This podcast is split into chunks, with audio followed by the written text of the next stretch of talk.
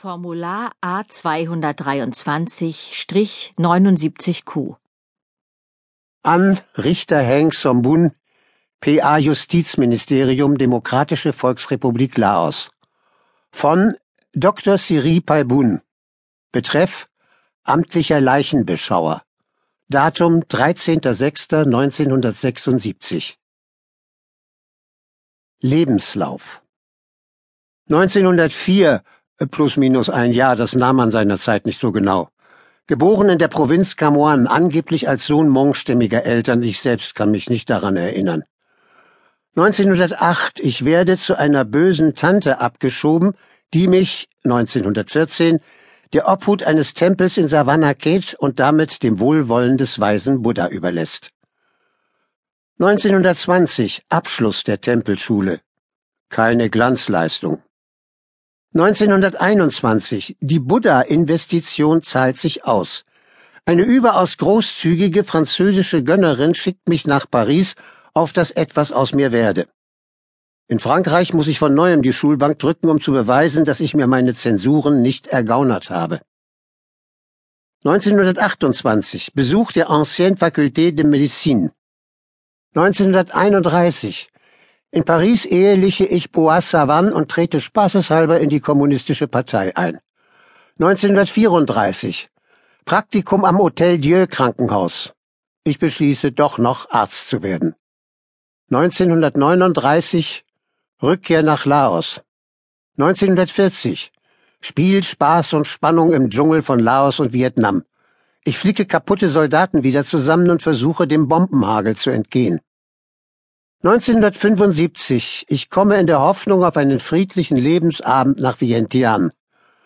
1976. Ich werde von der Partei zwangsrekrutiert und zum amtlichen Leichenbeschauer ernannt. Bei dem Gedanken an die mir zuteil gewordene große Ehre vergieße ich nicht selten heiße Tränen. Hochachtungsvoll Dr. Siri Paibun 1. Frau war einmal. Madame Cueille sei aus Fleisch und Blut, so sagte man, auch wenn niemand sich entsinnen konnte, ihr wiedererwärmtes Fleisch berührt zu haben und kein Mensch sie jemals hatte bluten sehen. Nicht einmal nachdem die zweite Kugel ihren Kopf durchschlagen hatte.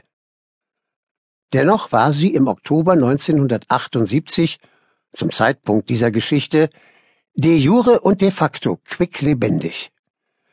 Die Leute hatten sie mit ihren Einkäufen den Hügelkamm entlang spazieren oder auf ihrem Rad im Wald verschwinden sehen. Einige im Dorf hatten sie sogar sprechen hören. Sie sei zur Vietnamesin geworden, sagten sie. Ihr Akzent sei so stark wie eine angedickte Brühe, in der gar zu große Hammelstücke schwammen. Sie wechselte schon lange kein Wort mehr mit den Dorfbewohnern, dafür kamen Fremde von weit her, um ihre Aufwartung zu machen. Sie empfing sie in ihrem Haus, einem vornehmen, mit edlen chinesischen Möbeln vollgestopften Holzbau. Pärchen, Alte und Familien mit Kindern. Sie saßen in ihrem Wohnzimmer, das man von der ruhigen Seitenstraße aus bequem einsehen konnte. Und wenn sie wieder gingen, waren die Fremden so erleichtert und beschwingt, als sei ihnen ein Stein von der gequälten Seele genommen worden. Doch wenn die Dorfbewohner sie anhielten und sich erkundigten, was dort geschehen sei, wussten die Besucher keine Antwort. Als ob sie vergessen hätten, dass sie jemals dort gewesen waren. Und vielleicht nannten sie die Leute deshalb Köi, Madame war einmal. Denn wenn sie sich über die wunderschöne alte Dame unterhielten, dann nur in der Vergangenheitsform. Es war einmal eine Frau, die mit vielen Stimmen sprach. Es war einmal eine Frau, die von Monat zu Monat jünger zu werden schien. Es war einmal eine Frau, deren Haus auch dann in warmem Licht erstrahlte, wenn es auf dem Markt kein Sturmlaternenöl zu kaufen gab. Und selbst wenn sie ihr morgens auf der Straße begegnet waren, sagten sie beim Abendessen, in unserem Dorf gab es einmal eine Frau, die Vielleicht lag es aber auch nur daran, dass sie ihren Leichnam zwei Monate zuvor zum Scheiterhaufen getragen und zugesehen hatten, wie die Flammen sie verschlangen.